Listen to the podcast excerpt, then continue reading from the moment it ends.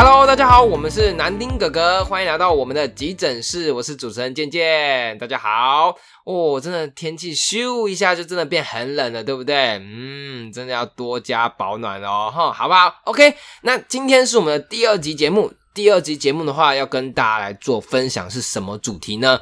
我们今天想分享的是说，到底该不该把我们长辈、长者、爷爷奶奶送去安养中心住呢？还是说我们自己留下来自己顾？对不对？那送过去的时候，这种内心的很纠结哦，或者承受一些舆论压力，是不是真的很不孝？这种东西想跟大家讨论，跟大家做分享，好不好？那我们今天一样介绍我们的主持人是我们的文文护理师，跟大家来做介绍一下，好不好？好，大家好，我是文文。OK，好，文文，那我们第一题就想要问你是说，台湾现在现行的照护制度的方式大概有哪些？可以跟大家分享一下吗？好，呃，目前啦，我们照顾上普遍就是先从家里开始讲，可能就是由子女自己照顾啊、或者是我们请所谓的外籍看护工过来协助。好，再来机构方面的话，可能就是老人长期照顾中心或是护理之家，对然后还有一些日照啊、临托、日托。这些都是目前的照顾方式。那以大中来说啦，还是以自己雇跟外籍看护工协助，再来不行就是送到安养院。对，以这三个为主。哦，所以主要还是以前面那三个，就是自己真的自己雇啊，或者是请外劳、外佣、外看来雇，或者是说真的就是送安养院、送安养中心嘛，是是对不对？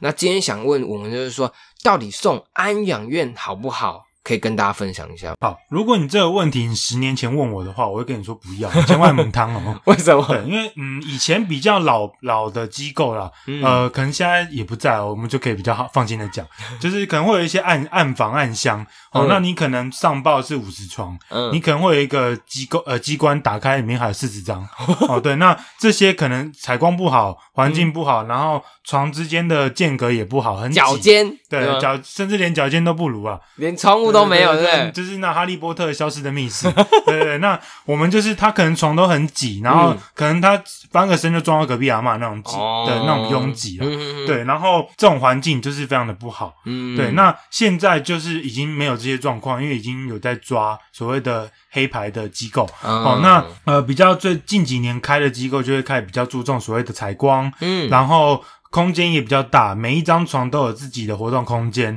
然后也有所谓的公共环境，那包含娱乐，会有定期的治疗师、社工来带活动，也会有什么麻将啊、卡拉 OK 啊、种花啊。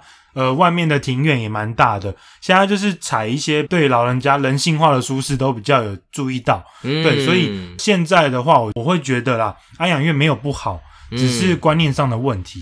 哦，那是怎样的不好？你觉得哪边不好？嗯，不好的点应该这样说啦，我们专业治疗师照顾我们可能非常的专业，嗯可是我们没办法在任何事件上都要求到大家要做到所谓的视病由亲。嗯，对，因为我不可能把每个长者都当做自己的父母去顾。嗯对我基本上该做到的专业有做到了，其他的呃多余的要求其实有点强人所难了。嗯那爷爷奶奶多少也会感受到，就是哎关心的程度嗯跟自己子女不一样。因为他们其实就像我们在医院，好像护病比啊，是不是就是多少、呃一个人照顾？他们外籍看护工是一比六到一比八啦，嗯那夜班一定会更多一点点。对，嗯那这个的人人力成本照顾上，他们还是蛮忙的。对对，所以基本上他有做到基本门槛的要求，嗯额外的关心跟那一些都是他们额外给的，可是你不能要求他一定要做到。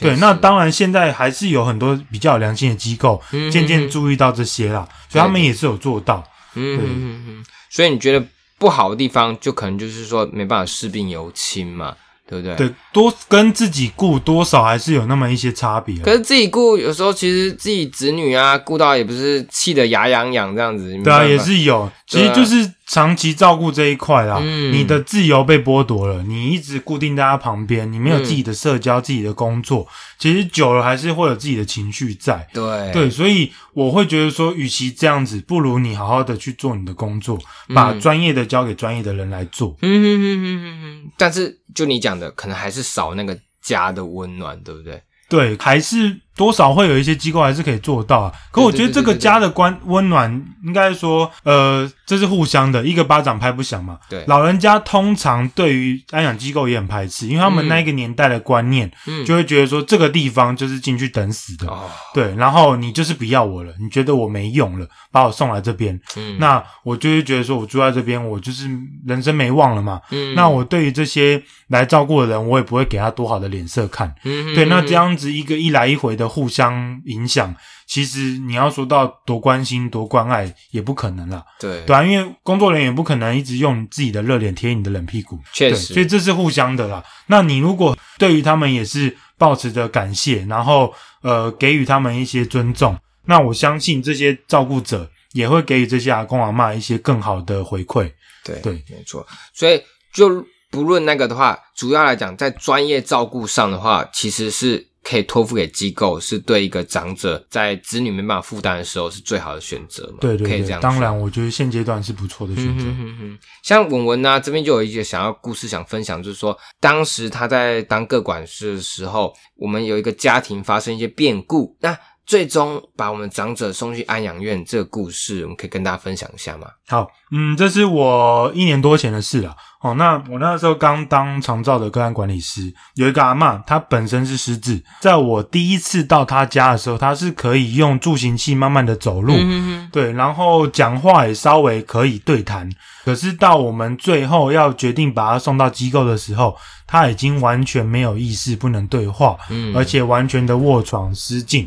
对，那这中间的故事还蛮长的、主要就是说他的他有一些子女，好，那阿嬷有一笔积蓄，他的长子长媳，呃，跟阿嬷借了一笔钱去做所谓的开公司创业，后面可能公司多少有点忙碌了，所以就是说他们比较没有那么多的心力跟时间去给阿嬷照顾，了解。对，那我们就是帮他安排所谓的照顾服务员，呃，一到五的时间去所协助他们照顾。嗯哼可是后面就发现，哎，他的六日甚至有时候平日都会没有给予奶奶吃东西、进食、喝水。哦，好，然后礼拜一就发现她浸在屎尿的床上，对，嗯然后整个皮肤也烂掉啊，有伤口，就是所谓的压伤。嗯，对，那我们就觉得说这样不行，跟长长子长媳都有做一些沟通，可是他们没有给予我们一些回馈。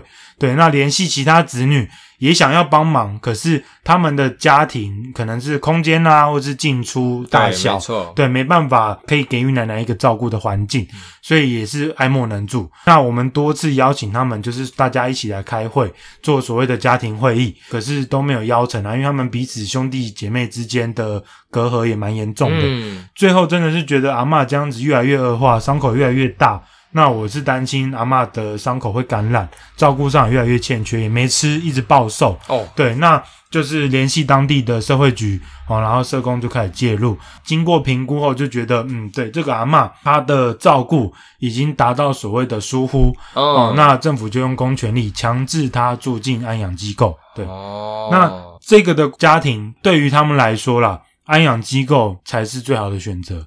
对，嗯因为他们没时间、没环境、没空间、对没有共识，也没有人愿意付钱。对，那就是由最后安养院来做这个照顾。对，确实，就像你讲，真的有时候像我们自己，如果说啊没有买一栋透天呐、就住公寓啊，对不对，对，真的老的时候，家人老的时候，我们到底要怎么顾他？其实也是很大的问号。对，尤其是老公寓啊，没有电梯的那种，哦那嗯，个真进出就医超不方便、啊。那个更惨，真的对。可是，真的把我们长辈送到安养院的话，到底是不是不孝？你觉得呢？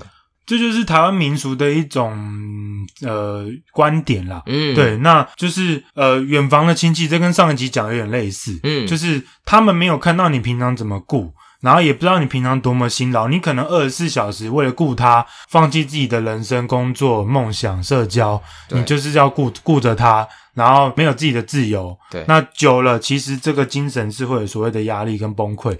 对，那这些长呃其他远房亲戚是看不到的，他们只会看到结果啊，你怎么把他嗯送到安养机构？对，对，就会觉得说你的父母把你养大，然后给你追求你的梦想，结果你家的晚年给他这个决定，对，就会觉得说你不孝啊，开始给你舆论压力啊，觉得你这样子会下地狱啊，等等等之类的，对，那就是一种比较奇怪的观念啦。嗯。可是你今天跟我们分享，会变成说，真的照顾不来，其实反而去给专业的，是对双方最好的方式吧？我这么觉得。对，因为我们其实也到很多居家看过啦，不一定在家里顾比较好。嗯因为第一个，你的专业度就是不及人家，因为你不是本科出身的，对你没有受过专业的训练，你怎么可能顾得比别人好？对，对，好，就算你真的很用心去学，嗯你自己一个人能力终究没办法负担二十四小时的这些照顾。对人家有在做轮班，有在做休息的，可是你自己一个人是没有。对对，那终究这个照顾上的，我刚刚说的专业度、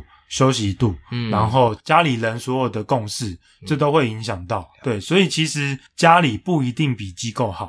嗯嗯嗯嗯嗯。那如果是文文的话，你希望你老的时候要住安养院吗？那、我们几个兄弟不是说以后要一起住吗？住隔壁房。住隔壁房啦。其实有时候现在其实蛮多长者啦，这种七十几岁、六十几岁，意识还很清楚的时候，他们反而会自己去想要找晚年之后要住哪家安养机构，对不对？对啊，对啊。真的是这样，因为想说子女可能当时也是在怎样事业的冲刺期嘛。对，可能我们老的那个时候啦，子女嗯大概是冲刺事业的时候，对，那我们也不想耽误他嘛。嗯，那以现在这个趋势来讲，机构也越来越人性化，越来越符合我们所谓老年高龄的娱乐。嗯对，那搞不好到我们那个时候嗯，的机构很多彩多姿啊，对啊，说不定 还不想回家。OK，那今天呢，就想问大家，如果是你老的时候，愿不愿意住安养机构，或是放不放心去住安养机构？那这个问题就留给大家喽。OK，那我们是南宁哥哥，我们下集再见，拜拜拜拜。